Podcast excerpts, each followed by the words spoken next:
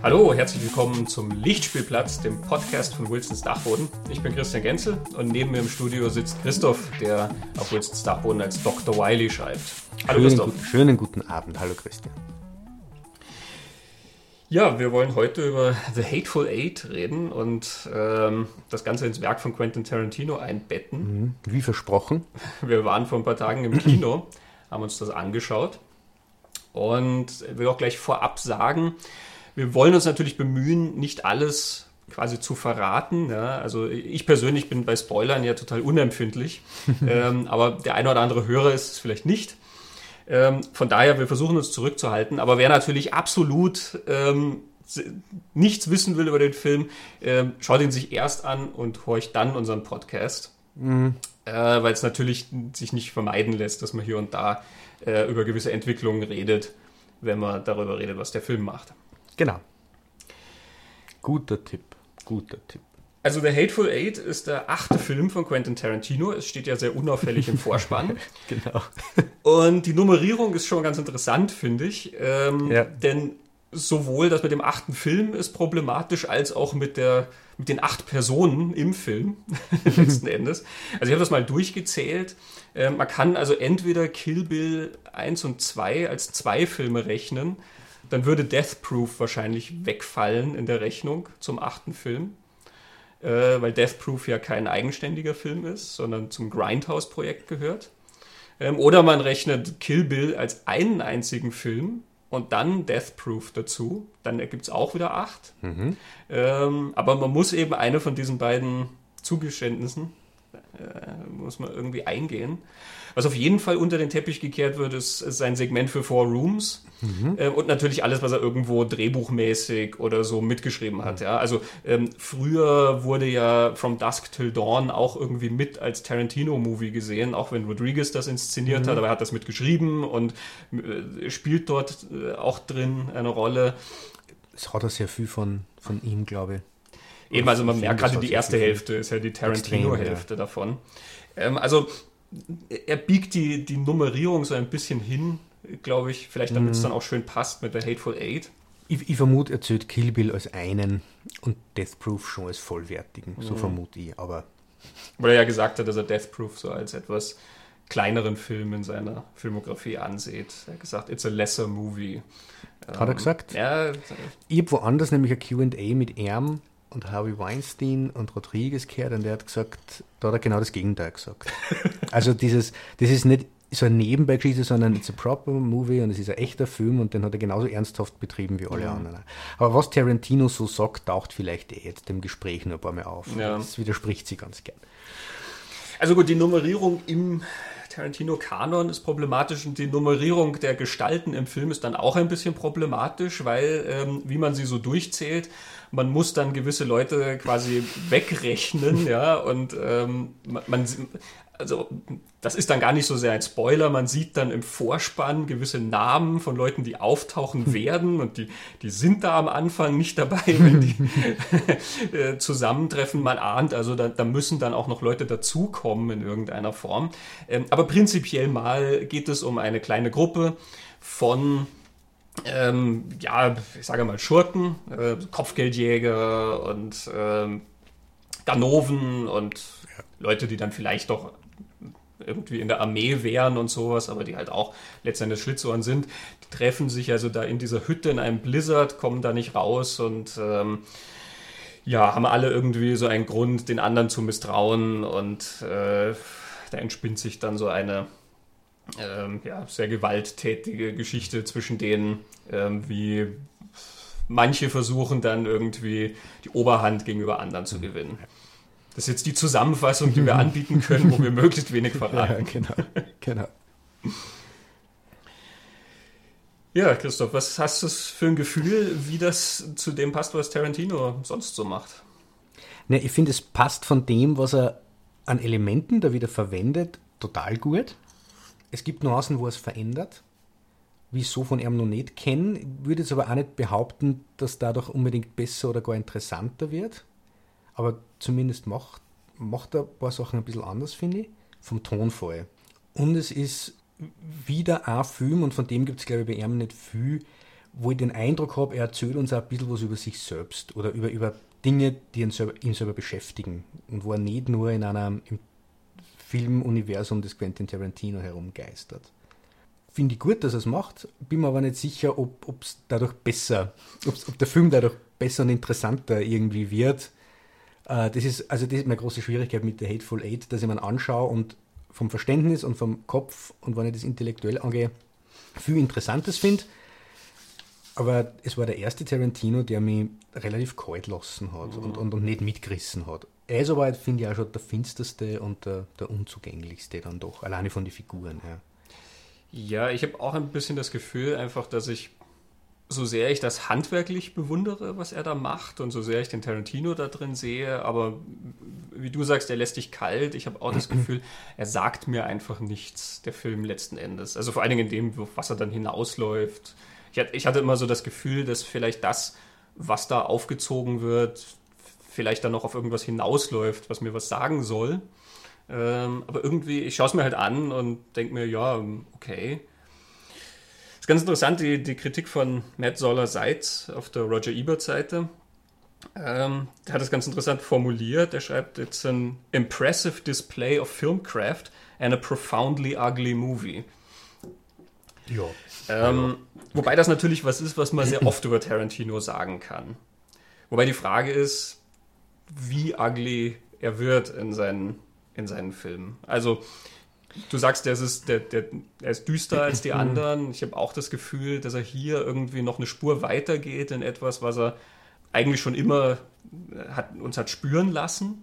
Es ist schon etwas, was er sehr oft gemacht hat, dass das ugly in, in einer gewissen Art und Weise ist. Ähm, die, die, Gewalt, wie er sie einsetzt. Äh, aber hier geht das dann doch noch einen, einen, wesentlichen Schritt weiter, auch in seiner Konsequenz dann letzten Endes. Und dieses Düstere ist ja halt sehr viel stärker noch als in den anderen Filmen. Ja. Und beim Ugly bin ich mir gar nicht sicher, ob er sich nur auf die Gewalt, die man sieht, die natürlich sehr extrem und graphic und, und, und heftig wieder ist. Was man aber kennt von Tarantino, das überrascht an, immer sowas zu sehen bei ihm, obwohl es halt trotzdem immer sitzt. Mhm. Aber ich glaube, das Ugly ist auch, wie die Personen sind, wie sie miteinander umgängen und nämlich durchgängig. Es gibt keine andere Figur in der Hateful mhm. Eight, was natürlich zum Titel passt, aber das ist dann trotzdem was, was ich von einem so noch nicht gesehen habe und auch nicht so, in diesem Extrem, dass alle Figuren so sind und dass alle Figuren so extrem sind da waren in alle seine anderen Filme, ich müsste jetzt wirklich überlegen, klar gibt es ekelhafte Figuren in, in seine Filme, aber selbst die ekelhaftesten früher haben irgendwie was Charmantes oder Witziges gehabt. Hans mhm. Lande irgendwie witzig. Ähm, DiCaprio in, in Django oder Don Johnson in Django, da ist auch bei beide irgendwas da, was man sich gern anschaut, dann trotzdem wieder, auch wenn es die vielleicht in dem kleinen schwarzen Herzen erwischt, DiCaprio in Django anschauen. Aber der hat dann auch wieder irgendwas, was man, was man lustig findet, vielleicht. Ja. Ich glaube, das liegt daran, dass in diesen Filmen eine gewisse Balance geschaffen wird. Der, also, ich meine, pur weiß und, und blütenrein ist nie jemand in einem Tarantino-Film. Mhm. Also, natürlich die Welt der Schurken und Gangster und, und Lowlifes, das ist seine Welt. Ähm, er hat aber dann doch immer wieder Figuren, die zum Beispiel nach einem sehr, sehr eigenen Kodex leben ähm, und teilweise auch sehr darum kämpfen, wie sie das machen. Also, ähm, wenn du dir Pulp Fiction anschaust, du hast dann sehr lange Debatten zwischen John Travolta und Samuel L. Jackson darüber, über so eine gewisse Moralvorstellung, die die beide haben. Was ist in Ordnung und was nicht. Das haben die Figuren in Hateful Eight überhaupt nicht. Mhm. Du hast das Gefühl, da gibt es diese Grenzen überhaupt nicht. Und zwar sowohl auf den, quasi auf der Seite derer, die ja, sagen wir mal, da irgendwie äh, das, das Gesetz repräsentieren oder repräsentieren sollen und auch auf den anderen. Ja, genau. Ähm, da da gibt es diese, diese Grenzen in keiner Form. Ähm, du hast das auch in, in, in Glorious Bastards, dass dann natürlich Hans Lander ist die Extremfigur, du hast aber dann andere Figuren, die da irgendwo so ein bisschen dazwischen stehen, ja, die dann irgendwie äh, schon ein bisschen mit kämpfen mit dieser Hässlichkeit der Welt, sag ich mal, oder die halt sich eigene Moralvorstellungen zurechtgelegt haben. Das passt da zu dem, was im, im Standard in der Kritik über Hateful Age steht. Ähm, das, was die, die Figuren eint, ist einfach das völlige Fehlen von Moral, irgendwie so sagen sie es. Hm. Es ist, es ist ein sehr, sehr nihilistischer Film, mhm. in, in, in dem wir das alles zeichnet. Und ich glaube, dass aus diesem Nihilismus sehr viel von der Kritik auch herausspringt. Also was man hier Profoundly Ugly äh, liest, was dann in verschiedenen Punkten natürlich aufgedröselt wird und was einen dann natürlich auch stören kann. Und das lässt ist alles irgendwie zurückzuführen, glaube ich, auf diesen Grundnihilismus.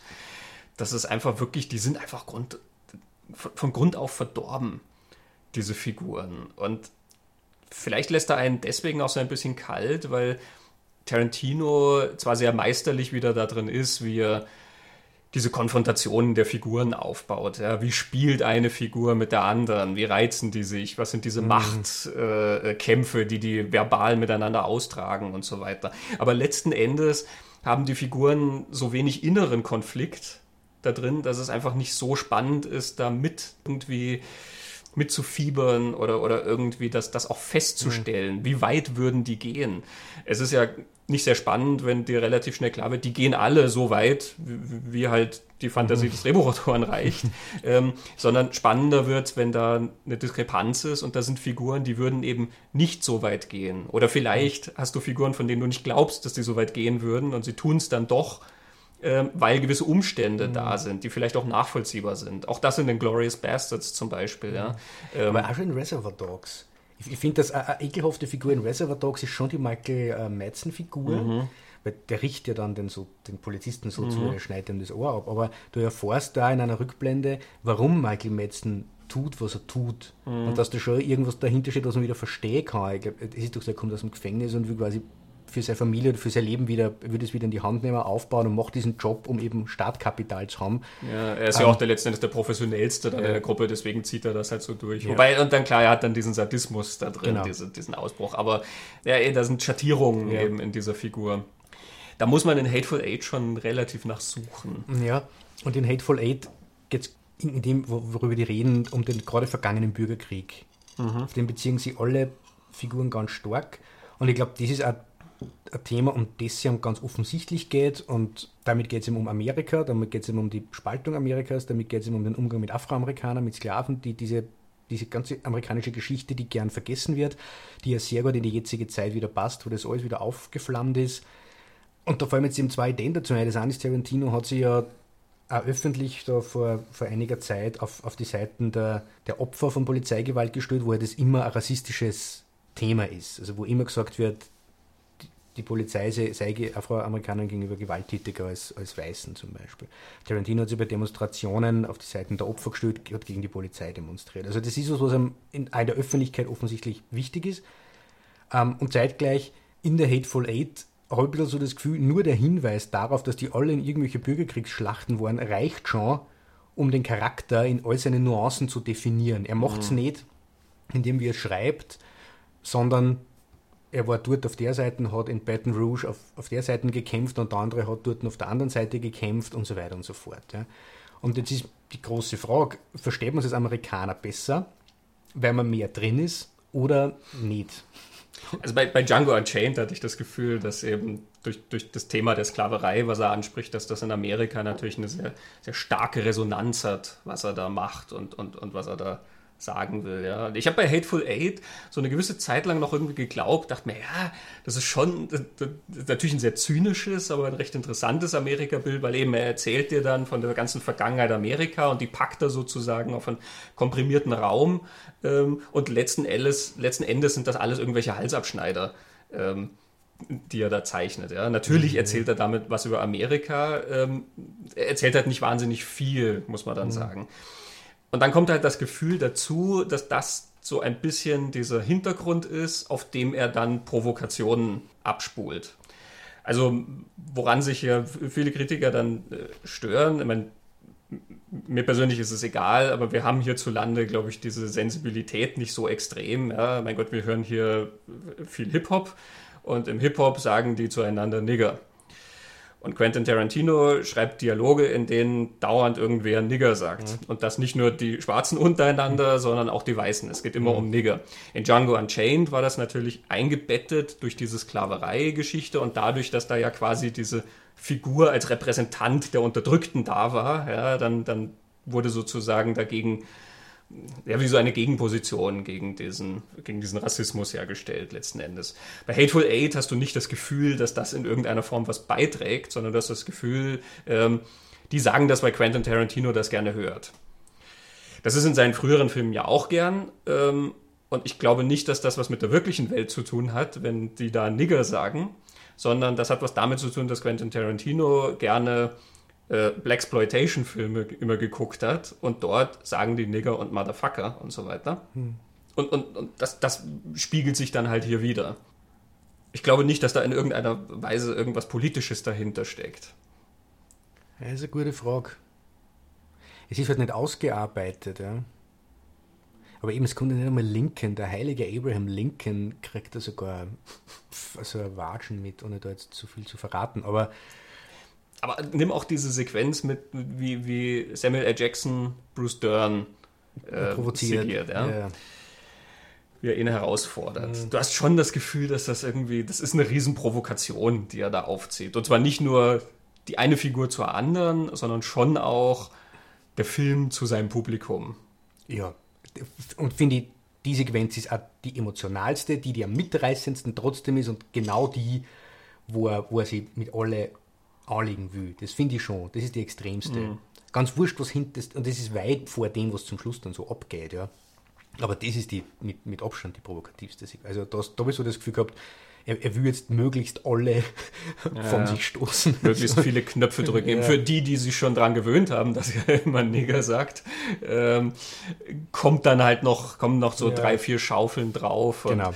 Ähm, meine, wie gesagt, ich habe ich hab damit auch jetzt gar nicht so das Problem. Ähm, allerdings, der Seitz schreibt hier was, äh, was ich ganz, ganz interessant in der Hinsicht finde. Er, er sagt, es erinnert ihn an eine alte Folge von Seinfeld. In der Folge ähm, läuft eine der Figuren immer rum und macht die ganze Zeit Witze über Juden. Und es sagt dann ein Kumpel von ihm, ja, das ist in Ordnung, dass er Witze über Juden macht, weil er ist jetzt konvertiert. Er ist jetzt selber Jude, deswegen darf er das machen. Und es geht dann die ganze Zeit so mit den Witzen. Und dann irgendwann sagt einer, ich glaube, er ist nur deswegen konvertiert, damit er diese Witze machen kann. Mhm.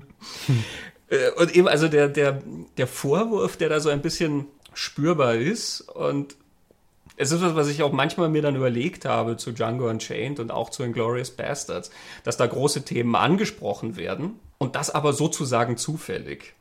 Also Tarantino hat gar nicht so das große Interesse dran, da irgendein großes Statement zu machen. Ich nicht sage, dass er das muss, aber ähm, ich glaube, ihm geht es da gar nicht so sehr um politische Wirklichkeiten oder so, sondern er hat halt sozusagen ein Bett, auf dem er gewisse Sachen machen kann. Und das sind dann sehr aufgeladene Sachen, mit denen er dann natürlich auch provozieren kann. Mhm. Da kann ich jetzt schon was sagen, was Tarantino selber gesagt hat. Was jetzt finde ich dazu passt. Und er war bei, bei Brad Easton Ellis im Podcast. Die reden da zwei Stunden miteinander. Das ist, das ist hochinteressant, aber auch ein bisschen anstrengend. ähm, und Brad Easton Ellis fragt ihn unter anderem danach, wie das bei Tarantino so ist, äh, wo er seine Inspirationsquellen so herkriegt, was ist das, was ihn zum Schreiben bringt quasi. Und dann sagt er, es kommt doch bei vielen Künstlern so vor, und das erlebt er auch in den Gesprächen, dass es immer irgendwas mit, mit Schmerz zu tun hat. Er nennt es dann der Dämon, den jeder mit sich tragt, mit dem jeder kämpft. Und ob Tarantino sowas auch hat. Und Tarantino sagt drauf, na, sowas hat er eigentlich nicht. Ähm, er, er, ist der Meinung, dass ähm, sein Zeig, das, Zitat, ähm, it's as subconscious as it can possibly be. Und er arbeitet immer in einem Genre. Und das ist the fun and joy of working in Genre, erklärt er dann dass man sich dem Genre hingeben kann, man kann sich der Story hingeben und dann schauen, was passiert. Und er erwähnt dann auch noch das, was, was er vorher erklärt, diese, die Poesie zwischen den Zeilen, nach der er immer sucht. Ja. Aber mit diesem Genre legt er sich doch ein Bett zurecht, auf dem man sich bewegen kann, das ihm aber auch schöne Grenzen gibt. Mhm. Und dieses Subconscious, finde ich, eben, ich glaube, es geht nicht um politische Wirklichkeiten, nein, diese letzten drei mhm. Filme jetzt nicht, aber es hat politische Themen. Es geht um die Nazis, es geht um einen Weltkrieg, um einen Holocaust, es geht um die Sklaverei, es geht um Rassismus, es geht um einen Bürgerkrieg. Und er verhandelt es nicht mit dem Kopf, mhm. sondern es sind einfach Emotionen, ja, und die er irgendwie kanalisiert. Und wenn es ihm gelingt, dann ist das mitreißend. Und wenn es keine echten sind oder nicht seine oder, oder was auch immer, dann ist man halt ein wenig. Wobei ich muss ja sagen, ich habe das größte Problem mit Django Unchained gehabt. Das habe ich als die größte aufgesetzte Mimikry-Geschichte gefunden, obwohl ich nicht langweilig gefunden habe und, und, und, und auch unterhaltsam. Aber das war für mich einfach eine, völlige Oberflächen. Mhm. Groß, großteils, nicht alles. Er hat, finde ich, starke Bilder drin, die man vorher so noch nicht gesehen hat und die die, die Kraft von dem, was Kino kann. Ja, das in Django, also dieses, dieses Bild mit den Blutspritzer auf, dem, auf der Baumwolle, das ist einfach mächtig, finde ich. Also das ist in einem mhm. Bild alles eingefangen. Oder diese... Was er jetzt hier auch wieder hat mit Blutspritzern auf dem Schnee. Ne? Mhm. Ja, aber die Blutspritze auf aber der natürlich Baumwolle ohne den, ohne genau. den Kontext. Ja. Aber eben, gerade diese, also entschuldige, ich unterbreche dich, aber gerade die Tatsache, dass er das jetzt so wiederholt und du siehst dann beim zweiten Mal, da fehlt dieser Kontext, das ist für mich dann immer so, da, da keimt dann der Verdacht auf, ob das überhaupt wirklich so, vielleicht ist das nur zufällig, dass er solche Sachen trifft. Hm. Naja, zufällig ist eine gute Frage, weil irgendwo emotional dürfen sie ja was machen mit ihm. Es ist einfach nicht, jetzt besser gesagt, es sind unreflektierte Emotionen, ja. Mhm. Was jetzt abwertender klingt als gemeint ist. Ich denke, Kunst kann und soll und muss genau das sein. Ja. Reflexion kann man woanders betreiben, aber es muss nicht in der Kunst und nicht im Kino sein. Kino ist eine emotionale Geschichte. Ja. ja, natürlich, letzten Endes kann auch natürlich jedes Werk für den Schaffenden ja etwas beinhalten, was dessen er sich nicht bewusst war und ja, genau. was etwas zeigt. Das kann immer eine Überraschung beinhalten mhm. oder eben was ausdrücken, wie du vorher gesagt hast, dass es aus dem Bauch kommt. Ähm, die, die, die Tatsache, wo ich halt immer so ein bisschen überlege, ist, ähm, weil wir über Genre geredet haben, eben, also Tarantino ist halt, ähm, wir wissen ja, was für ein Filmfreak er ist. Alles mhm. ist ja irgendwie Zitat, was er macht. Ja, alles ist so aus Tausenden und Abertausenden von Filmen, die er gesehen hat, irgendwie so herausdestilliert, was er dann macht. Ähm, und da habe ich dann immer den, den, das Gefühl, dass wenn er über, über gewisse Sachen redet, dann redet er nicht über diese Sachen in der Wirklichkeit, sondern er redet über die mhm. Filme, die da dahinter ja. stecken. Ja? Also eben ähm, der, der, der Schwarze, der durch den Westen reitet oder so, das bezieht sich dann auf irgendeinen Film, in ja. dem ein Schwarzer durch den Westen reitet und nicht auf die tatsächliche Frage, ob da wie Schwarze im Westen, im Wilden Westen äh, aufgetreten sind oder nicht. Und genauso, wenn er über den Zweiten Weltkrieg redet, dann stecken da ein paar hundert Filme vom Zweiten Weltkrieg irgendwie dahinter, der dann so durch den Fleischwolf dreht. Ähm, aber nicht der tatsächliche Weltkrieg, so ein bisschen. Ähm, ich weiß nicht, ich, ja, ich will ja auch ja. In, in, dem Sinne gar nicht unfair klingen, aber natürlich, er, er äh, fordert es natürlich auch heraus, dadurch, dass er eben oft so, so gezielt zitiert, dass er ja immer dieses Spiel mit dir macht, dass du ja auch erkennen, so ein bisschen erkennen sollst, wo er gewisse Sachen her hat. Er hat diese Musik her und er hat, hat jene Einstellung von irgendwo her und diesen Satz und äh, eben in Django Unchained hockt Franco Nero drin, ja, das mhm. ist das Wink Wink für alle Leute, die sich da auskennen. Ähm, und er hat, weiß nicht, ähm, in Inglourious Bastards hat er Putting on the Fire aus Cat People, ja, wo sie sich herrichtet, mhm. von Giorgio Moroder. Ähm, Jetzt in Hateful Eight hat er, hat er Musik aus The Thing. Und wenn du dir anschaust, wie The Thing, der ja auch im Schnee spielt, ausgeht und dann Hateful Eight ausgeht, ähm, das sind ja keine Zufälle, nee. sondern du weißt genau, was er da macht. Und deswegen ja, habe ich, mich ja. immer, hab ich immer das Gefühl, er bewegt sich eigentlich in einem Filmnetzwerk. Das finde ich auch, ja. Und es gibt schon diese Momente, wo er, Glorious Bastards finde ich schon, dass er, dass er da trotzdem was über die Wirklichkeit erzählen kann, nicht durchgängig und nicht mit allem, aber gerade bei Glorious Bastards habe ich das Gefühl, dass so wie er Hans Lander zeichnet und wie er auch die anderen Nazis zeichnet, mhm. das ist kein Zufall, weil die sind sehr unterschiedlich zeichnet. Und da sagt er, in seiner grellen Überzeichnung und in diesem, macht er kein Doku, so, äh, kommt er näher an die Wirklichkeit, glaube ich, dran, als das viele andere, die sich auf diesen Realismus pochen. Ja. Mhm. Ähm, und ich muss ja sagen, ich habe das so wie bei Glorious Bastards, wie er da halt mit, mit, mit Nationalsozialismus umgeht, so auch nun nirgendwo anders gesehen. Ja, auch klar, es ist, es ist Maroder drin und Cat People und also sie, die ganzen Hinweise sind natürlich da. Ja. Es ist ja Weltkriegsfilm ohne Weltkrieg. Aber ja, dieses, dieses, sind es echte Emotionen oder sind es einfach Emotionen aus Filmen, äh, Death Proof funktioniert, glaube ich, nur. Man, man gut, Kill Bill funktioniert am meisten also. Kill ja, Bill das ist ein Zitat. ähm, ich meine, klar, er, er, er, kann dadurch, dadurch natürlich dann auch über die sozusagen über die Entfremdung kann er dann an tatsächliche ja. Begebenheiten rankommen und so. Mhm. Und ich finde auch, dass ihm das manchmal sehr gut gelingt. Eben bei Inglourious Bastards, der, der trifft das in sehr vielen Momenten sehr gut. Und manchmal schafft das nicht so extrem. Da ist man dann halt in so einer Filmwelt drin also ich habe dann oft das Gefühl, dass diese, diese Filmwelt, äh, die so, sag, sag ich mal, sein Horizont ist, das ist so ein bisschen Hindernis für ihn. Es ist aber gleichzeitig auch seine Stärke. Es ist das, was seine Handschrift ausmacht. Ja. Ähm, vor allen Dingen, und das ist das Faszinierende eben, er verdaut sozusagen äh, diese Hunderte und Tausende von Filmen, die er da schaut. Und es kommt aber was ganz anderes bei raus. Ja. Ähm, es ist nicht nur geplündert, sondern es ist irgendwie so ein Destillat äh, ähm, dann entstanden, was dieses Genre auch transzendiert. Du hast gerade ja. gesagt, Inglourious Bastards ist der Zweite Weltkrieg ohne den Weltkrieg da drin. Mhm.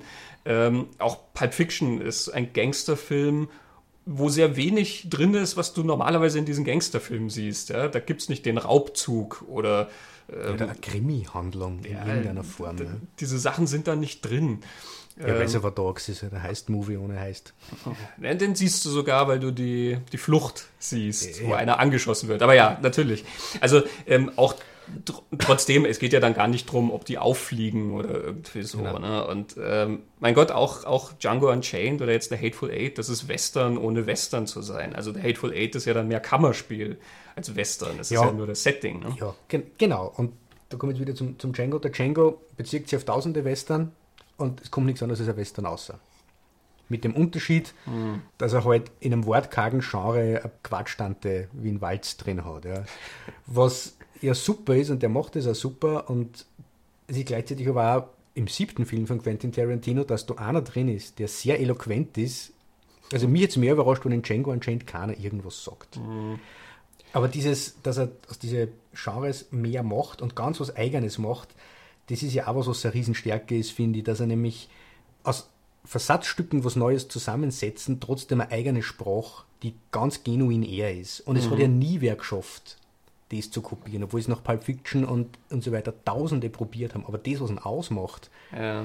diese, eben wie du sagst, er verdaut das alles und es kommt nämlich nicht nur erzählerisch auch was anderes aus, sondern vom viel, von dem, wie sie die Menschen unterhalten, wie die reden. Die reden unglaublich viel. Sprache ist ja, glaube ich, eins von seinen Hauptthemen ich bin mir gar nicht sicher, ob ihm das selber so bewusst ist oder war mir es lang nicht. Ich, bei Inglourious Bastards ist der Punkt so auf Sprache, mhm. dass, ich, dass er das schon immer gewusst hat. Aber ich habe mich lang gefragt, ob, ich, ob ihm das überhaupt klar ist, wie, wie gern er, glaube ich, einfach spricht und Sprache und Leute beim ja. Reden zuhören. Ja, Roger Ebert hatte, ich weiß nicht, ob es zu Pulp Fiction oder zu Jackie Brown war, ich glaube, zu mhm. Pulp Fiction hat er sogar schon geschrieben, das ist dann zum Schluss von seiner Kritik. Ähm, also, er könnte sich vorstellen, ein Audiobook zu Pulp Fiction zu hören. Ja? Äh, und man solle sich dann stattdessen vorstellen, keine Ahnung, ein Audiobook zu Top Gun. Top Gun. ich weiß nicht mehr, welchen Film er nennt, aber eben, ja. Also irgendwas, was sonst so da im Kino kracht. Ja. Mhm. Du müsstest dir vorstellen, du nimmst dann die Bilder weg und hörst nur zu, was die reden. Äh, bei den meisten Filmen schlafen dir da die Füße ein, weil die ja alle sehr zielgerichtet reden und äh, naja, da ist kein mhm. Flair dabei letzten Endes. Ne? Ähm, und das hat er ja auf jeden Fall. Also er hat eine extrem eigene Art, wie die Figuren reden. Mhm. Die Figuren klingen dadurch natürlich auch alle recht ähnlich, muss man auch sagen. Mhm. Ähm, also die, die Abgrenzungen sind dann nicht so stark. Zum Beispiel, wenn es viel darum geht, dass sich die Figuren in Popkultur auskennen, dann kennen sie sich alle in Popkultur aus und können alle da mitreden mhm. sozusagen und diese Art des Sprechens über mhm. Popkultur auch äh, nachvollziehen. Aber dennoch, ich glaube, da ist so ein Schlüssel mit drin, dass viele, die versucht haben, das nachzumachen, halt einfach diese, diese, diese Rhythmen, diese ja, Sprache und so von ihm einfach ja. nicht hinkriegen. Und ja. das ist ähm, bei vielen Autoren, die so eine ganz eigene Handschrift haben, wo man glaubt, es ist einfach, sie nachzumachen, aber du bist entweder sofort in der Parodie oder in einem total mhm. banalen Abklatsch. Wenn Leute versuchen, wie Ernest Hemingway zu schreiben, klingen sie auch total idiotisch diese schlichte Sprache, diese, mhm. dieses völlig nüchterne, wie er zack, zack, zack mhm. die Sätze aneinander reiht. Das wird, wenn jemand anders das probiert, relativ schnell albern. Und das war ja so ein Problem von vielen von diesen Tarantino-Epigonen, dass die dann gesagt haben, ah, wir lassen die Leute einfach über Filme und so reden, ja? oder wir lassen sie einfach mhm. möglichst blumig reden. Und ja, man braucht sich da nur, der, der ist sogar dann ein paar Jahre später, aber Geely von, von Martin Brest anschauen, wo die Leute dann so unmögliche Sätze von sich geben, die auf dem Papier Tarantino-Sätze sind. Ja? Uh, the wisdom emanating forth from my brain oder irgendwie so heißt es an einer Stelle. Ja? Ähm, ich habe das genaue Zitat jetzt nicht parat, aber ne, Tarantino kann sowas schreiben, aber nachzumachen, ja, hm. Da kann ich, da kann ich auch noch was, was äh, zitieren, was er selber gesagt hat, was ich auch in dem Brad Easton Ellis Podcast von einem gehört habe, wo er über seine Inspiration redet. Ähm, sie reden da über Jean-Luc Godard und diese vor allem die, die Nouvelle Vague-Filme von Godard und dass er gerade die Außenseiterbande so ein riesen Einfluss auf Tarantino war. Und Tarantino sagt er, der ist total begeistert gewesen von diesem Film, aber er hat dann später irgendwann einmal gemerkt, dass die große Inspiration für ihn, nur stärkerer Einfluss war nicht der Film, der war ein starker Einfluss, sondern wie Pauline Kael, die, die amerikanische Filmkritikerin, äh, über den Film geschrieben hat. Und er zitiert dann einen Satz, er hat dann ein Buch von ihr gelesen und er sagt, sie sagt über den, über den Film Die Außenseiterbande, den ich auch sehr empfehlen kann übrigens allen Menschen der Welt, der ist stark. Ähm, Großer französischer Klassiker. Ja. It's as if a couple of movie-made Frenchmen took a banal American crime novel and wrote down the poetry that they read between the lines. Und diese Poesie zwischen den Zeilen, das ist das, was Tarantino, wo er sagt, das ist das, was ihn fasziniert hat, was er noch nie irgendwo anders gesehen hat und das ist das ästhetische Mittel, das er sehen will und machen möchte. Und so bescheiden wie er ist, hat er gesagt, that's what I can offer to movies. und das macht er das wieder, dass diese eigene Sprache, die er hat, die ja, wo das Missverständnis, glaube ich, ganz lang das war, das ist viel Popkultur und das ist viel Blabla, nur es ist eben nichts Banales, sondern er hat dann auch ganz gut im, im Gespür, was ist ein Sprachrhythmus und er hat ganz gut im Gespür, was drucken denn die unbewusst oder unausgedrückt aus, wenn die miteinander reden. Sie reden vielleicht über Madonna in Reservoir Dogs in der ersten Szene und Like a Virgin oder sie reden über Pork Chops und keine Ahnung. Und Quarter Pounder with Cheese. Ja. Aber um was geht es denn eigentlich wirklich?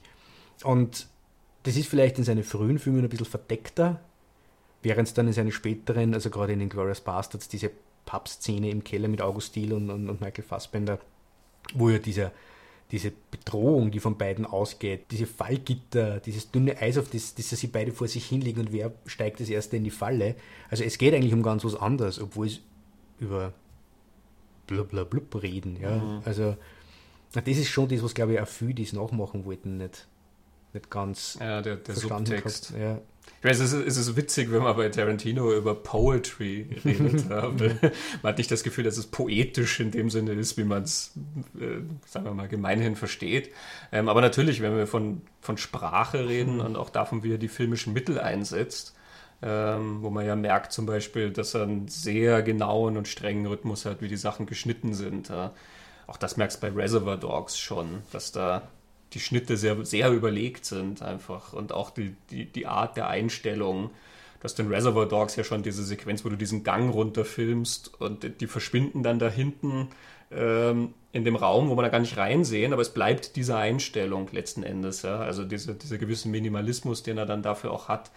Auch sonst, wie er diese Mittel einsetzt mit quasi die, die Größe der Leinwand, die er ja ausfüllen will, ja, die Weite, was er da erzählt, wie er dann die Musik einsetzt, wie er Stille auch einsetzt. Das macht er ja auch sehr gut, dass er diese, diese plötzlichen Eruptionen hat, dass es gewisse Passagen gibt, die extrem leise sind und, und ruhig und so. Und plötzlich bricht dann das komplette Chaos aus und es wird laut und die Musik dreht auf und was weiß ich alles. Ja. Ähm, das hat natürlich was mit Poesie zu tun, weil es ja damit zu tun hat, dass er die erzählerischen Mittel, die er hat äh, in seinem Metier, dass er die sehr, sehr stark beherrscht. Mhm. Was halt den Unterschied dann teilweise ausmacht, ist der, dass zum Beispiel Hateful Eight eben ein masterful display of craft ist. Du siehst dieses Handwerk und das kannst du sehr wertschätzen, wie er das ähm, einsetzt und was er damit macht. Und er hat dann auch, finde ich, tolle Sequenzen da drin letzten Endes. Ähm, aber es bleibt halt etwas, was sich aufs Handwerk reduziert, weil das, was er damit erzählt, nicht so extrem stark ist. Während eben bei Bastards da sehr viel mehr dahinter steckt. Weswegen du dann auch irgendwann dieses, dieses Handwerk gar nicht mehr so sehr siehst. Ne?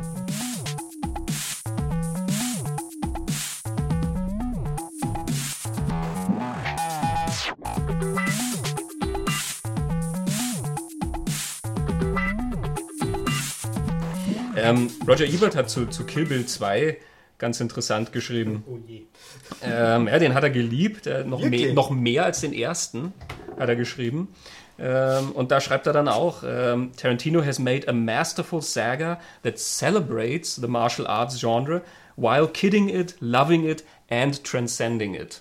Mhm. Also da ist diese Idee drin, dieses, dieses äh, äh, Transzendierens des Genres. Es ist dann irgendwann nicht mehr ein Genrefilm, aber auch dieses Kidding it and loving it. Ja, er, mhm. er, er, hat seinen Spaß damit und er liebt es gleichzeitig und, und all das, wie er das zusammenbaut, das ist vermutlich diese mhm. Poetry between the lines. Ja? Das, mhm. was du, du herausdestillierst, wenn du so viele Martial Arts Filme dann schaust.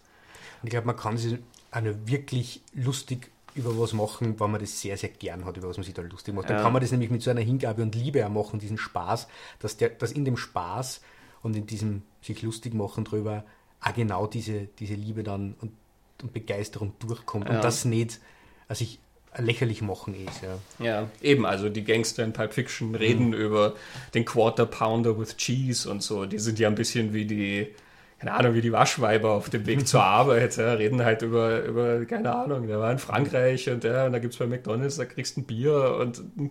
solche Sachen.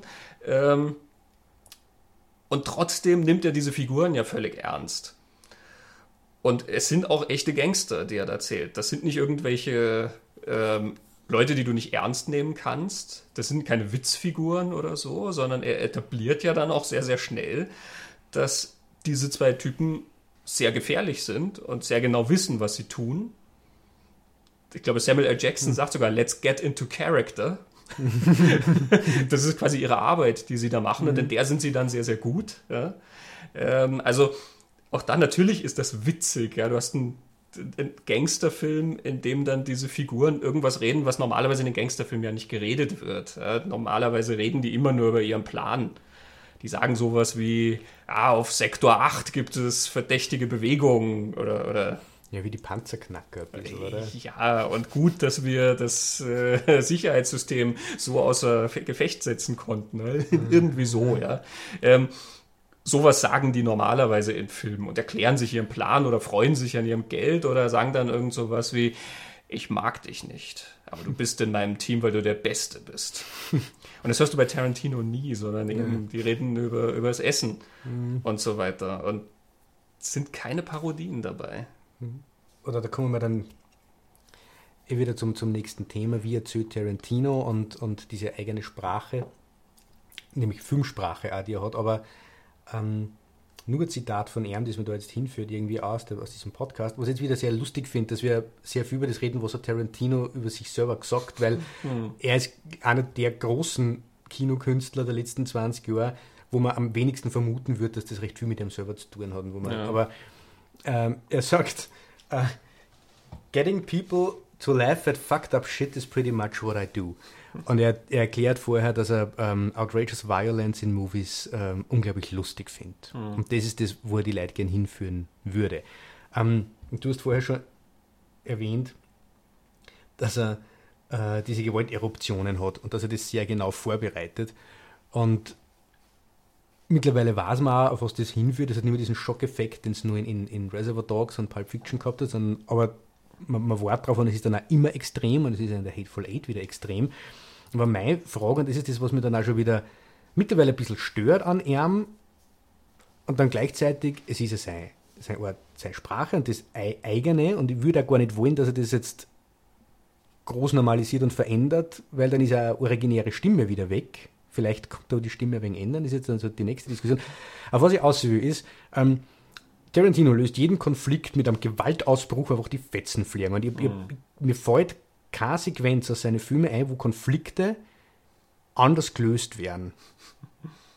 Mhm. Außer, außer, wenn ich jetzt überlege, dieser kleine Streit über, ähm, was bedeutet eine Fußmassage, wenn man die dem, der Frau vom Boss gibt. Da sind sie ja Travolta und Jackson nicht einig, aber sie schießen sie nicht über den Haufen. Aber das ist ja kein richtiger Konflikt. Aber wenn es echte Konflikte gibt, dann endet das immer in einer Gewalteruption. Und ich frage mich, kann er Konflikte nicht anders lösen?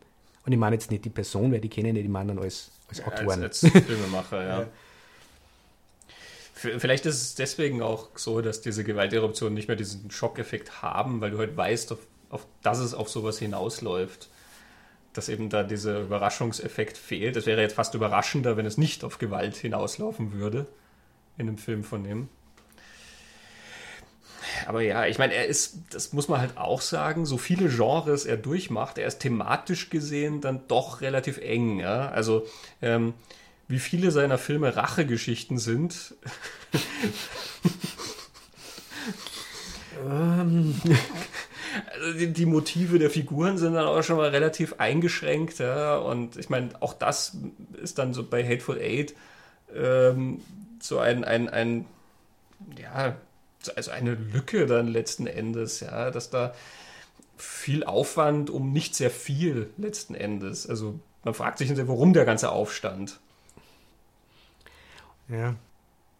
Das hat mich dann eben auch wieder gefragt auf dem Hintergrund, es geht so viel um den Bürgerkrieg und es geht um die Rassenkonflikte mhm. und ähm, es geht um dieses geteilte, zerteilte Land, um, um, um Habgier, um Missgunst, um extremes Misstrauen und es endet ja quasi in dem. Das löst sich nicht in irgendeiner Form auf, was, was das Anschauen jetzt nicht angenehmer macht. Ja. Mhm. Er lässt ja wirklich mit dem zurück. Und die Frage ist halt, was, was will er uns damit sagen? Weil ich so das Gefühl habe, für die Figuren sagt das jetzt nichts, sondern es ist halt einfach so gelaufen. Mhm. Ähm, wir uns mit der Geschichte irgendwas erzählen, mir ist nur eingefallen, okay, das ist Amerika. Amerika war damals so, sind wir heute um so viel anders. Vielleicht ist das ein Thema, auf das er aussehen will. Vielleicht ist er aber auch wieder bei diesem Subconscious as it possibly can be. Ich glaube, und deshalb beschreibt da ganz genau in diesem Podcast, er, er schreibt wie Romanautor. Er, hat, er weiß nicht, okay, wer kommt da jetzt als erster bei der Tier einer? Warum ist der misstrauisch dem anderen gegenüber? Er weiß mhm. nicht, was haben die für Geschichte, sondern es entwickelt sich er ist selber überrascht beim Schreiben. Und er sagt in einem, in einem Interview im Standard, er war sehr deprimiert und voller Hass und Zorn und dann hat er den irgendwo kanalisieren müssen. So viel zu dem, äh, er hat nie einen Dämon, über den er schreibt. Er sagt im Standard-Interview ganz was anderes. Ähm, wo er das hinterher jetzt in ein Drehbuch gesteckt, nämlich der Hateful Eight. Im Standard fragen sie dann, ja, wo ist denn das hergekommen? Über das möchte er nicht reden. ähm, aber vielleicht er wieder, er hat es kanalisiert, er hat sich da mhm. ausgekotzt, es geht halt die Post ab. Es gibt für diesen ganzen verqueren Konflikt, der ganzes Land und alle Figuren, die das repräsentieren, betrifft, im, in Quentin Tarantino als Autor keine Lösung. Also gibt es der Hateful Eight keine Lösung, sondern die Katharsis war. Und auch da wieder, es kann natürlich auch einfach sein, dass es immer auf Gewalt hinausläuft, weil alle die Filmvorbilder in dem ja. Netzwerk, was er da spinnt, auch alle auf Gewalt hinauslaufen. Gerade die Genrefilme, die er da bedient, sind ja Filme, die sehr viel von Gewalt handeln. Der Western handelt sehr viel von Gewalt und Martial Arts Filme handeln sehr viel von Gewalt. Also die handeln ja meistens von sonst nichts. ähm, so wie die Western ja auch oft Rachegeschichten sind. Ähm, eben, also diese Motive hat er ja in, in Verbindung mit diesen Filmen auch immer wieder aufgegriffen. Und vielleicht ist es so. Jeder, also fast jeder Film in diesen Sparten endet damit in großen Schießereien oder in einem ja. Endduell, in einem großen Showdown in irgendeiner Form. Und ähm, es ist ja noch nicht mal so, dass es nur die Genrefilme betrifft, weil, meine Güte, die meisten Thriller und, und Actionfilme und, und sonst was enden auch im großen Action-Showdown. Also selbst Filme, die eigentlich vorher nichts in der Hinsicht hatten. Ja. Sister Act endet mit einer großen Verfolgungsjagd. Ja, also eine Action-Sequenz, die dann da irgendwie äh, äh, aufgezogen wird, ja, wo Gangster sie verfolgen. Es gibt diese Komödienauflösung mit Schießereien und so weiter hinten. Also vielleicht rührt es nur daher wieder, mhm. so gehen halt Filme aus. Kommt jetzt da was, was Nettes beisteuern? Äh, eine Kritik zu Jackie Brown der dritte Film. Und das ist, der, das ist, glaube ich, auch der Film, wo er zum ersten Mal zum Zöhn angefangen hat, oder? Oder war es erst der vierte, wo, er mitge wo mitgezählt worden ist? Aber bei Jackie Brown, der, der, der dritte Film äh, von Erm, gibt es eine Kritik im LA Weekly, die habe ich, ich online gefunden, und da gibt es diesen Satz. Thus far, Tarantino has spent his life either hermetically sealed in movies or hermetically sealed in celebrity. Das ist mir jetzt eingefallen zu dem, dass du sagst, er, er bewegt sich halt immer in so einem, von der realen aus mit abgeschlossenen Blase und macht dann Filme über Filme. Mhm. Und erzählt Emotionen über Filmemotionen zum mhm. Beispiel. Das fällt mir in Interviews mit ihm auf. Das war er über seine Figuren und seine, seine, sein Werk quasi redet, dass er bei jedem Motiv und bei jeder Entwicklung von einer Figur äh, ein Äquivalent aus 70er-Jahr-Film oder 90er-Jahr-Film oder ein Blaxploitation-Film oder irgendwas hernehmen kann. Das macht er ganz, ganz gern. Ja. Ich finde es ganz interessant, dass, äh, weil du jetzt Jackie Brown erwähnt hast, fällt mir nämlich auf, dass wir Jackie Brown bislang eigentlich fast gar nicht erwähnt haben. Ja, das ist ja der einzige, den er nicht selber geschrieben hat. Also die Grundlage ist das ist der, der Roman von Elmer Leonard, ja. Ja, aber er hat es umgesetzt und trotzdem merkst du natürlich, es ist ein Tarantino-Film, ja, sehr, sehr stark. Ich finde auch, es ist, er gehört mit zu seinem Besten. Mhm, das auf jeden ja, Fall. Aber es ist dann auch, es ist eigentlich der Film, der am meisten über das hinausgeht, was er sonst macht, mhm. finde ich. Ähm, und deswegen ist er jetzt wahrscheinlich nie aufgetaucht, weil er diese, das, was er sonst macht, ähm, sozusagen nur auch macht und nicht hauptsächlich. Also ich fand damals Jackie Brown war so ein, so ein Schritt, muss ich denken, nachdem er gezeigt hat, wie er solche Geschichten macht mit Reservoir Dogs und Pulp Fiction, ähm, fährt er das in Jackie Brown so ein bisschen runter. Ähm, du merkst immer noch dieses ganze Zitatenspiel. Du merkst das Blaxploitation-Kino, mhm. äh, was einen großen Einfluss hat, auch natürlich in der Hauptdarstellerin schon allein. Mhm. Ähm, du merkst Kubrick da drin, in dem wieder diese Geschichte aufgezogen ist, mit wann, wo die Tasche sein muss und so weiter. Ja, Killing, ja, genau. Killing, ja. Das merkst du alles und du merkst es vor allen Dingen dann in den Sequenzen mit Robert De Niro und Bridget Fonda. Die sind am Pulp Fiction-mäßigsten, ja, mit, mit so Slacker-Gangstern, die da rumsitzen und alles. Und trotzdem ist das ein Film, der eigentlich was ganz anderes erzählt. Der erzählt ja dann irgendwie was über, ja, ich weiß nicht, ein bisschen über das Älterwerden, über den, den Stand in der Gesellschaft, mhm. äh, von jemand, der sozusagen überholt ist, äh, der nicht mehr gebraucht wird. Mhm. Ja. Ähm, er erzählt was von Verlierern, mhm. die irgendwie versuchen, noch einmal äh, etwas zu schaffen und sich damit natürlich auch abzusichern im Leben. Äh, und ich finde, da sind voll viel spannende Themen drin, wo man auch mhm. gar nicht so sehr eben das Gefühl hat, die, diese Themen sind nur drin, weil sie in irgendeinem anderen Film mal drin waren. Mhm.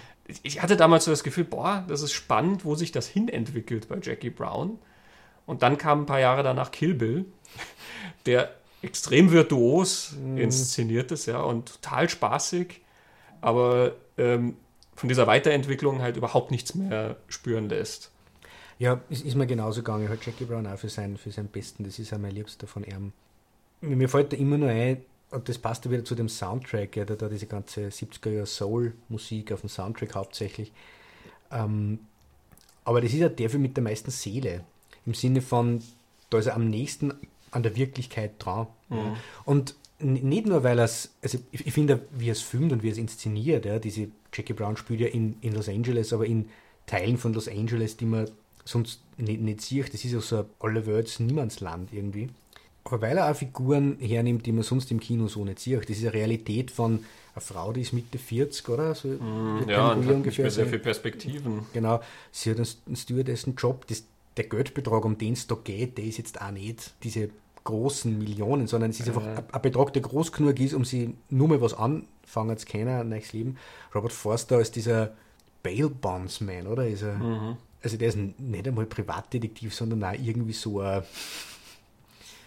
also du hast da Figuren, die sonst keine Hauptrollen kriegen, einfach ein Lebensabschnitt, der einfach nicht angeschaut wird und nicht gesagt wird im Kino. Mhm. Und Tarantino war viel, viel jünger als diese Figuren, wie er sie hingesetzt hat und, und ja. das gemacht hat. Ja. Also da ist Seele drin und da ist er, ich finde am meisten diese, diese Hinwendung und der Blick auf diese Menschen, mhm. diese echten Menschen. Ja. Ja, der hat mich auch sehr angesprochen. Ich muss auch sagen, dass mich die Passagen in Jackie Brown immer am meisten gestört haben, die am, am meisten wie Pulp Fiction sind. Ich finde, die fallen am, am, am meisten raus diese ganze Sequenz mit Robert De Niro da drin und wie er Bridget Fonda dann halt einfach über den Haufen ballert und so. Das sind so die, wo du am, am meisten diesen Blick zurück hast auf den Film, wo ich mir immer dachte, ja, ich glaube, ohne diese Sequenz könnte ich noch am ehesten leben. Das, das sind die, die am mhm. wenigsten ja, für mich dann hergeben in dem ganzen Film, weil das andere auch so stark ist und, und eben ja. was anderes macht. Ja, ich, ich, weiß, was du meinst. Ja. Also die Gespräche zwischen die zwei, da wo es dann im, im Haus sind und, und, über die Fotos reden und so, das, das stimmt schon. Aber ich finde, dass bei gerade bei der Robert De Niro-Figur ist diese, dieses Öderwerden und, und obsolet werden vielleicht oder mhm. einfach da ist den Zenit schon überschritten und, und nicht mehr wichtig sein, ist da auch total drin. Äh, mhm. Also ich glaube, Sam Jackson sagt dazu, what happened to you, you used to be beautiful. Stimmt, ja. Und, und da kommt dann wieder der Tarantino, das sagt er zu einem älter gewordenen Robert De Niro, nämlich. Ja. Ähm, in, ich muss jetzt aber auch sagen, eine von den letzten Rollen von Tarantino, die noch gescheit was zum Angreifen waren. Von De Niro. Von De Niro, ja. ja.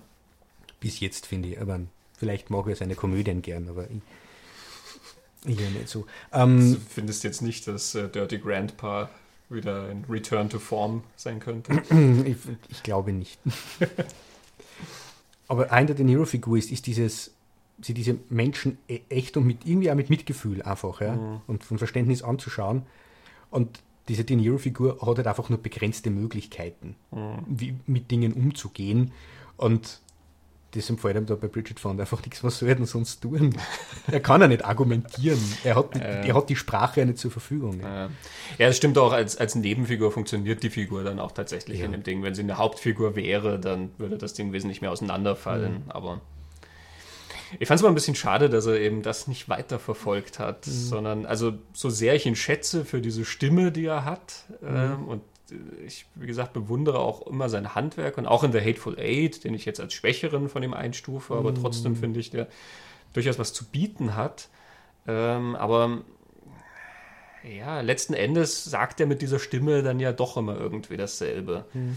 Und das Interessante ist, also ich habe immer das Gefühl, also gerade wenn man sich dann die jüngeren Tarantinos anschaut und dann guckt man mal wieder Reservoir Dogs und dann sieht man, Tarantino ist eigentlich schon fertig auf die Filmwelt gekommen. Also alles, was er macht, ist in Reservoir Dogs schon angelegt. Mhm. Alles. Die, die, die Art, wie er eben Gewalt einsetzt und die Art, wie die Leute reden und die Art, wie er einfach auch die Bilder hernimmt und ähm, das etwas zerstückelte erzählen, ja, diese, dieses Genre transzendieren und sowas, alles schon drin in Reservoir also diese, diese Zeitsprünge, dass er genau. Blenden und so dann mittendrin einbaut, ja. Alles schon drin und das sind, alles, was dann danach kommt, sind dann immer halt so Variationen davon und das sind teilweise sehr starke Variationen und sehr interessante und so und sie sind natürlich größer mittlerweile, weil er wesentlich mehr Geld zur Verfügung hat, ja. also sowas wie Kill Bill hätte er zu Reservoir Dogs Zeiten ja nicht machen können, ähm, aber letzten Endes tritt er da immer so ein bisschen auf der Stelle und das Interessante, die, die allererste Zeile, die Roger Ebert je über Quentin Tarantino geschrieben hat, er schreibt im Review zu Reservoir Dogs, Now that we know Quentin Tarantino can make a movie like Reservoir Dogs, it's time for him to move on and make a better one. Und er findet Reservoir Dogs nicht schlecht. Mhm. Also er, er, er gesteht ihm da auch dieses, dieses Handwerk absolut zu und ist ganz begeistert, ja, was, was dieser junge Kerl da so aufzieht und so und findet das total stark und so. Und ihm geht es dann darum, dass er ja, dass er das alles jetzt einsetzt, um, um mehr zu erzählen einfach. Mhm. Und ich habe halt dieses Gefühl, dieses, ja, it's time for him to make a better one ich habe manchmal das Gefühl, ich warte immer noch drauf. auch, auch wenn ich jetzt, also wir haben Jackie Brown, der, der so ein bisschen rausfällt und der finde ich mehr ist. Und wir haben Glorious Bastards, der sehr stark ist. Und ich, ich, mag ja auch die anderen, die er gemacht hat. Ich mag Death Proof total gern. Ich mag Death Proof total gern. Den hat man noch gar nicht, das stimmt. Obwohl ja. wir, wenn wir über Genre reden, natürlich mhm. Death Proof. Aber bring, bring einmal deinen Gedanken vielleicht zu Ende. Vielleicht passt uns Death Proof ja noch eine.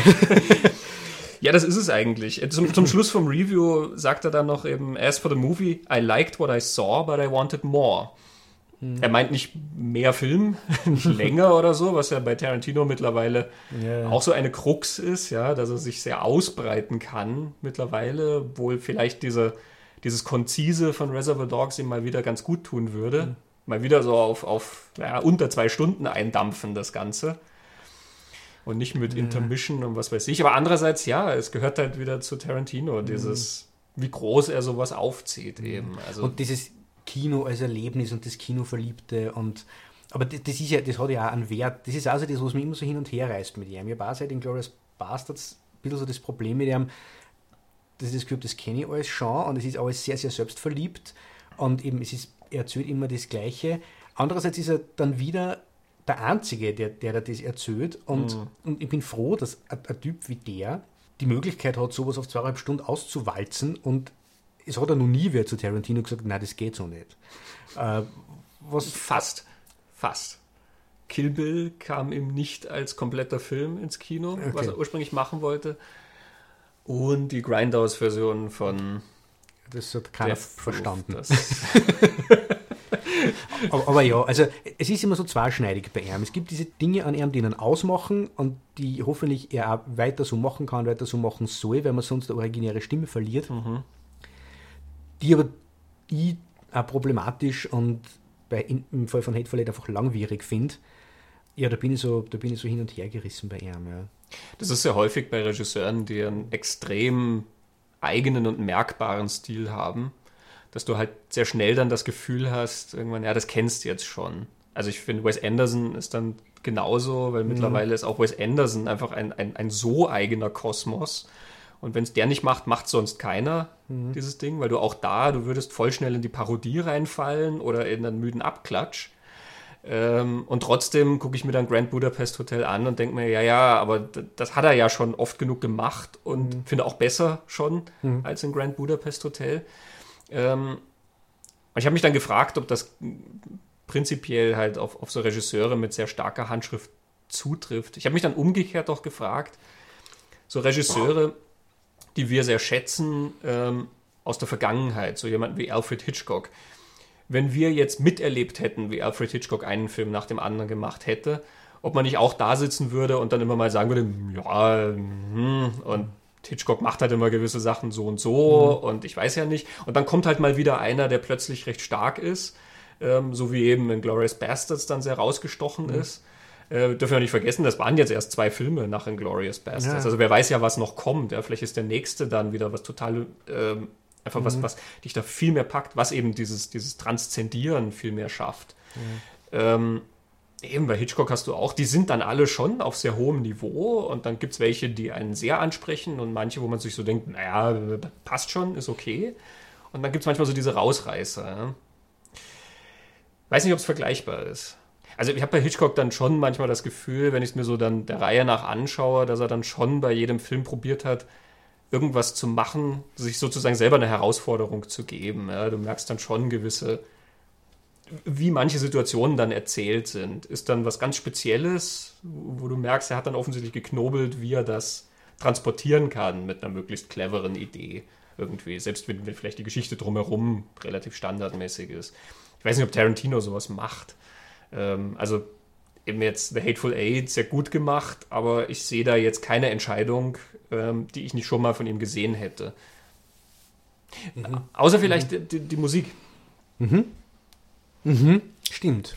Die Musik, obwohl er auch da die Tarantino Art hat, dass er Songs nimmt, die er dann wieder einsetzt, mhm. ja, und auch die mit dem Augenzwinkern, weil er hat von David Hess den Song aus Last House on the Left, äh, den er dann einnimmt, ähm, You're All Alone, mhm. You're All Alone Now. Ähm, und er hat ja auch von, von Roy Orbison den Song. ähm, ich weiß nicht, wie er heißt, aber diese, diese Kriegsgeschichte, Not Many Came Home, na wie? Ja, ja. Also, Few people are gonna get home. Ja, die, die, diese Zeile kann man erinnern, ich weiß nicht, wie der Song heißt. Ähm, was ja dir eh schon vorwegnimmt, was mhm. alles passiert. Also diese Sachen hat er drin und er hat auch von, von Morricone diese Sachen aus The Thing ähm, da drin, aber er hat tatsächlich einen Score diesmal, mhm. ähm, und zwar einen durchgehenden Score. Er hat diesen, diesen wüsten Mix nicht mehr äh, wo dann plötzlich Hip-Hop ertönt oder irgendwie so. Ähm, und er hat tatsächlich Morricone, den, den mhm. großen Meister des Genres, ja gekriegt, der auch einen, einen sehr Morricone-haften Score dann abliefert. Ja, dieses, dieses Perkussive da dran und dieses, dieses groß schrill dramatische schon am Anfang, diese lange Einstellung auf dem Kreuz, ja. wo dann die Postkutsche vorbei, äh, die, die, also die, äh, die Pferdekutsche ja, vorbeifährt das ist ein bisschen fokussierter, als er das sonst macht mit der mhm. Musik. Ja, und ich, ich finde, es sorgt auch wieder dafür, dass der Film so ernster und, und vielleicht schon spröder irgendwie wirkt, weil, weil er Musik hernimmt, die ein ganz anderes Alter suggeriert mhm. als, als bisher. Also diese Sequenz mit Stille Nacht, Heilige Nacht, die, mhm. die muss man ja sehen, um, um zu wissen, das kann man ja gar nicht erklären, um was da geht, aber es gibt in dieser Sequenz, wo Stille Nacht, Heilige Nacht ganz lange im Hintergrund ein, ein, wichtiger Teil von der Szene ist. Das berühmteste Weihnachtslied der Welt, das mehrere hundert Jahre am Buckel hat und mhm. ähm, Morricone, der klassische Musik komponiert. Ja. Äh, damit ist er von dem, was diese Musik transportiert, an Stimmung und an Emotion ganz woanders. Mhm. Bis jetzt war er ja irgendwo zwischen ganz aktuellem Hip-Hop und Ich glaube, das ödeste, was er gemacht hat, waren 50er Jahre Baby It's You in, in Death Proof, glaube ich. Also so 50er Jahre ja, Pop. So Rock'n'Roll-Songs. Ja, in, in Pulp Fiction hat er ja, ja. auch gewisse, gewisse genau. alte Sachen. So also er hat sich da in die, in die letzten 50 Jahre der, der Pop- und Rockmusik bewegt und die transportieren vom viel ganz was anderes. Ja. Und seiner und Brechung. brechen natürlich auch immer die, genau. das, das tatsächliche eben. Also dann Django Unchained fühlt sich dann natürlich mhm. an manchen Stellen einfach nicht so wie ein Western an, weil eben dann plötzlich ein mhm. Hip-Hop-Song auf dem Soundtrack kommt. Und dann ist wieder die Frage, warum macht ein Western wie Django Unchained, wo er diese Brechung absichtlich macht, weil er wieder einen Grund dafür haben, und warum macht er dann einen Western, wo er auf diese Brechung verzichtet? Naja, ganz verzichtet er ja nicht auf die Brechung, denn er hat ja dann trotzdem dieses sehr literarische daran, dass er das in Kapitel unterteilt, von denen dann ein Kapitel eine Rückblende ist die letzten Endes aber eigentlich nichts hinzufügt zu dem, was du bislang gewusst hast über die Leute. Also nichts von Konsequenz. Ja. Wenn du überlegst, die Figur zum Beispiel, die sich ja zum Beispiel ändern würde, wäre die von Bruce Dern durch die Rückblende mhm. und es fügt aber der Geschichte von Bruce Dern überhaupt nichts hinzu, dass du weißt, warum der jetzt dort sitzt. Mhm. Ähm, und er hat plötzlich diesen Erzähler, der dann mhm. ab der Hälfte kommt, nämlich nach der Intermission. Also was mhm. natürlich auch ein Bruch ist zumal er selber den Erzähler gibt. Also er ist ja der Geschichtenerzähler für uns und er erzählt uns jetzt was sozusagen previously on The Hateful Eight. Mhm. Und den Erzähler hat er ja nur, weil er, glaube ich, eine Idee für einen Twist gehabt hat. Mhm. Äh, und anders kann man den Twist an dem Punkt nicht mehr erzählen. Mhm. Ja, die Rückblende, das habe ich auch interessant gefunden, weil, weil ja, ich merke, was, was soll das?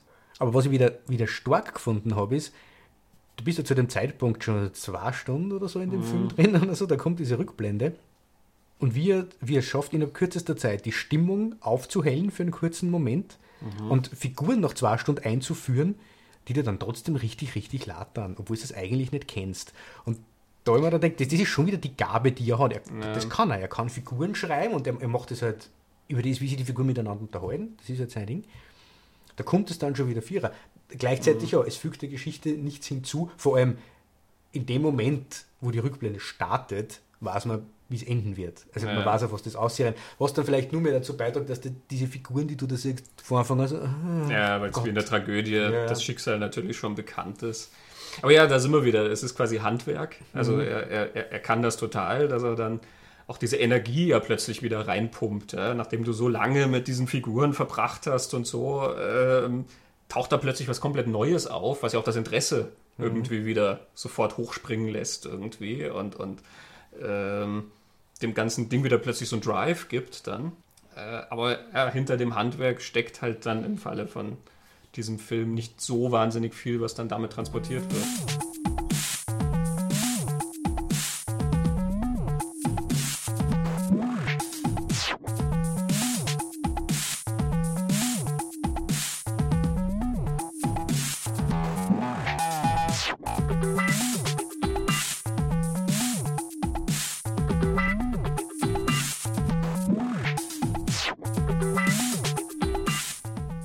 Verbindung jetzt zum, zu dem, wie eigentlich Hateful Eight für mich angefangen hat. Ich habe gelesen, der, der Hateful Eight Trailer ist online.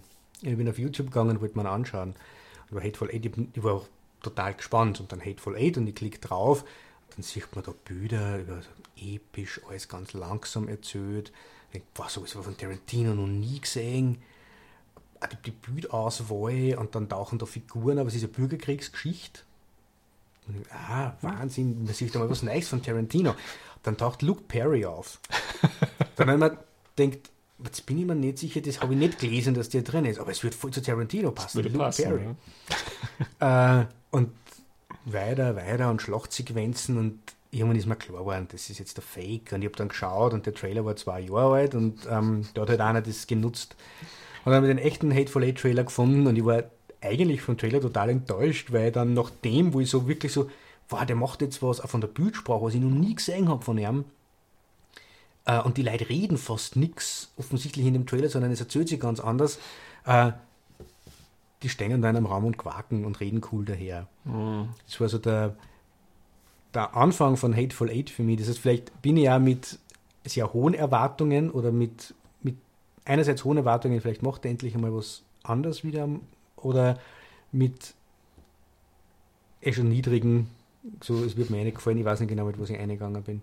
Aber eben, ich bin ihm, ich bin ihm zerrissen mittlerweile bei ihm. Diese Stimme sollte er auf alle Fälle beibehalten und auch wenn er es auf zweieinhalb Stunden erzählen will, bevor er es streamlined und was rauskommt, was fehlerfrei ist vielleicht, mhm. aber nicht mehr er. Ja. Aber die Hoffnung, er hat ja zwei Filme unter zwei Stunden gemacht. Vielleicht schafft er nur einen, einen dritten, er würde nur mehr zwei machen, wenn das stimmt, was er, was er behauptet. Es ist nämlich ja übrigens so, das ist uns auch noch eingefallen, nicht nur Django und, und Hateful Eight habe ich mir beim Anschauen schon gedacht, pff, jetzt wird es dann Zeit. Äh, ich habe mir Pulp Fiction nach über zehn Jahren wieder angeschaut und selbst Pulp Fiction beim jetzt nur mehr anschauen, so auswendig ich den erkenne, irgendwann merkst, der ist einfach ein bisschen zu lang. Mhm. Und das Lange bei Tarantino ist dann immer das Selbstverliebte. Ja. Naja, auch da merkt man halt wieder, dass das, was er macht, schon mhm. immer gemacht hat. Das zieht sich halt wirklich durch seine komplette Filmografie durch. Und mhm. also mir geht es da ähnlich, dass ich immer den Wunsch habe, dass da doch nochmal eine Überraschung kommt in irgendeiner Form.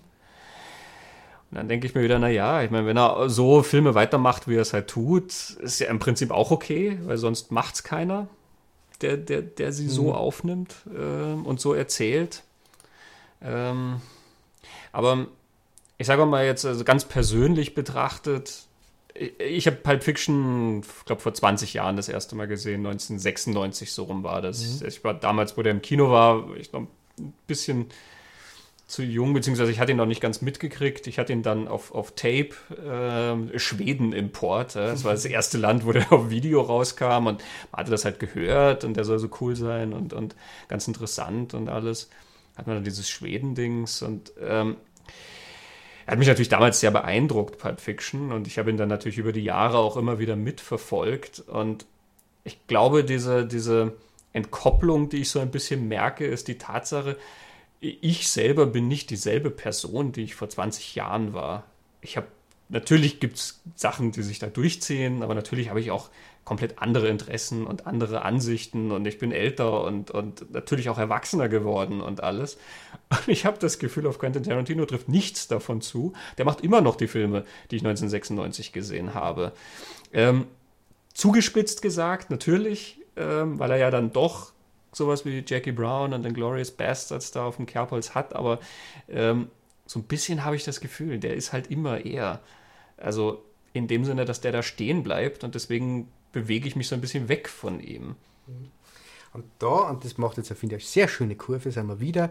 Tarantino redet mit Brad Easton Ellis in seinem Podcast über was ähnliches. Sie fragen dann, warum, warum sich Tarantino auch von Godard als Einflussfigur so wegbewegt hat, wo der doch so wichtig war. Und Tarantino sagt, der, es gibt halt so gewisse Künstler, die ihn beeinflussen, eine gewisse Zeit und die machen dann eine Tür auf woanders hin und führen einen dann woanders hin und ab einem mhm. gewissen Punkt geht man dort dann weiter und bleibt mhm. nicht bei dem. Das wäre doch ein schönes Schlusswort eigentlich auch, denke ich mal. Also, ja, Tarantino ist der, der die Tür öffnet. Wir wissen nicht wohin. Aber vielleicht macht er sie ja auch noch ein paar Mal auf. Mhm. Wir werden es sehen. Ich hätte zum Beispiel ohne Tarantino Sergio Cabucci nie angeschaut vermute ich. Hm. Vielen Dank an dieser Stelle. ja, Christoph, vielen Dank für die sehr interessante Diskussion. Ja, vielen Dank. Das war sehr spannend. Ähm, liebe Hörer des Lichtspielplatzes, wir hoffen, es hat euch gefallen und äh, ihr fandet das spannend. Wir freuen uns natürlich über Rückmeldungen und ähm, könnt gerne noch weiter diskutieren mit uns über die Meriten von einzelnen Tarantino-Filmen. Böse Worte vielleicht. Äh, ich möchte noch darauf hinweisen, es gibt auch einen anderen Podcast mit mir, das ist der Evil Ed Podcast. Äh, den findet ihr auch auf Wilsons Dachboden, äh, www.wilsonsdachboden.com. Im Evil Ed Podcast, da rede ich mit dem Kollegen Dia Westerteicher im Magazinstil über News des fantastischen Films und verschiedene Themen. Wir haben auch Interviews geplant und so. Da könnt ihr gerne auch mal reinhören. Wir freuen uns. Und wir hier mit dem Lichtspielplatz haben auch schon wieder die nächste Folge geplant und da werden wir uns, wie wir ja letztes Mal bei John Carpenter schon ins Auge gefasst haben, den Halloween-Sequels widmen. Allen. Allen nämlich, inklusive natürlich Remake plus Remake-Sequel. Mhm. Und da werden wir uns anschauen, was die alle so machen mit dem, was Carpenter da als Vorlage gegeben hat. Spannende Sache, weil da auch ganz interessante Sachen. Nicht nur Halloween 3, der dann ganz weggeht, sondern auch die anderen Sequels, die dann die mhm. Figuren teilweise doch sehr interessant durchdekliniert haben. Ja, das wird lustig. Und mir fällt jetzt aber gerade was auf. Wir können uns die Kritik, die wir an Tarantino heute unter anderem geübt haben, dann irgendwann selbst zu Herzen nehmen, waren die anderen geplanten Podcasts, die wir haben, einmal da sind. Nämlich, dass wir uns immer in einem gewissen Eck bewegen. Und vielleicht ähm, gehen wir mal woanders hin oder so. Ja, da haben wir natürlich auch Sachen geplant, ja. über die wir dann reden. Aber davor die Halloween-Sequels. Die Halloween-Sequels. Ja, dann, Christoph, mach's gut. Mach's gut.